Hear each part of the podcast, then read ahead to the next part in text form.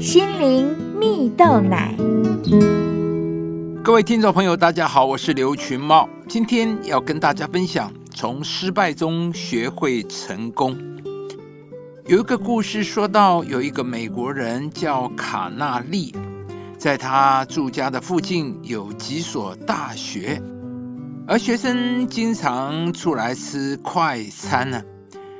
卡纳利想啊，附近还没有人开一间轻食快餐店，于是他就在自家的杂货店对面开了一间轻食快餐。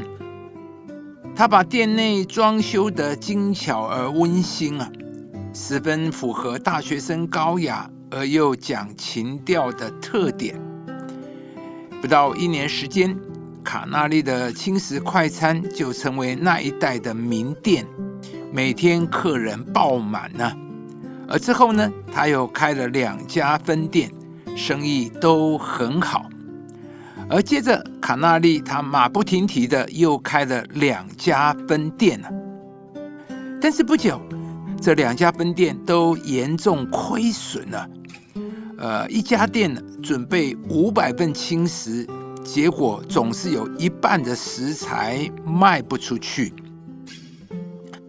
后来呢，他又按两百份准备，结果还是剩下很多，甚至啊。有时一天只有几个人光顾啊。同样是卖轻食快餐，两座城市一样也有大学，为什么失败呢？不久，他有了结论：这个城市的学生与那个城市的学生，在饮食和兴趣上存在很大差异啊。他在装潢和配方上都犯了错误啊。于是呢？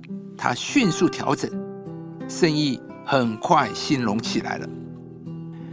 卡纳利说：“啊，我每到一个城市开一家新店，十分之九是失败的，但最后都成功了。原因是我在失败以后，从来就没有退缩的念头，而是积极思考失败的原因，努力想出新的办法。”因为啊，你根本不能确定你什么时候才能成功，所以你必须先学会失败。亲爱的朋友，成功的过程必须先学会失败。故事中的卡纳利在失败中寻找成功的答案，终于在锲而不舍的努力下迈向成功了。在圣经中也有一个关于失败后迈向成功的人物。那就是耶稣的门徒彼得啊！彼得曾经夸口说，就是跟耶稣一起下在监狱里面，跟耶稣一起受死也是甘心的。但是呢，当耶稣被捉拿，来到大祭司的院子，彼得因为害怕他也被捉拿，所以就在人的面前三次不认耶稣啊！面对这么大的失败，跌倒。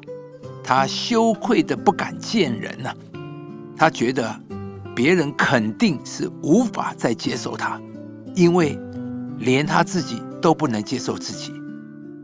但是耶稣却对彼得说：“你回头以后要兼顾你的弟兄。”亲爱的朋友，上帝的心意不是要叫我们失败，而是要我们有最后的胜利；不是要我们受苦，而是要我。我们能够更加的坚强。彼得的失败没有拦阻他后来成为一位出色的领袖，也无损他后来的尊荣。他仍被称为教会的柱石啊！可见，失败并不可怕，最怕的是我们对失败没有一个正确的回应，不承认失败，不敢面对失败。事实上，我们每一个人都可能会经历到软弱、失败的时候，而今天，上帝要对你说：你永远不会完蛋，因为上帝向着你永远有最美好的心意、最大的期待。只要你愿意依靠、相信上帝，因着上帝，你必定可以活出永远有盼望的人生。忘记背后，努力面前，向着标杆直跑。